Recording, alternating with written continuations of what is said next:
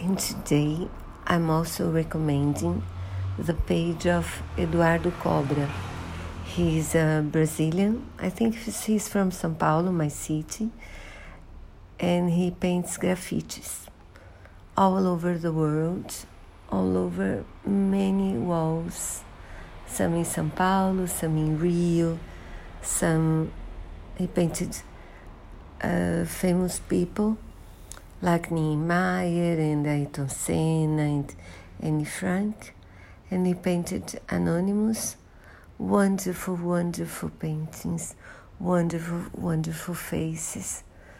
He painted in black and white. He had a wonderful graffiti in São Paulo about uh, the São Paulo in the beginning of the last century and he now usually paints in bright colors.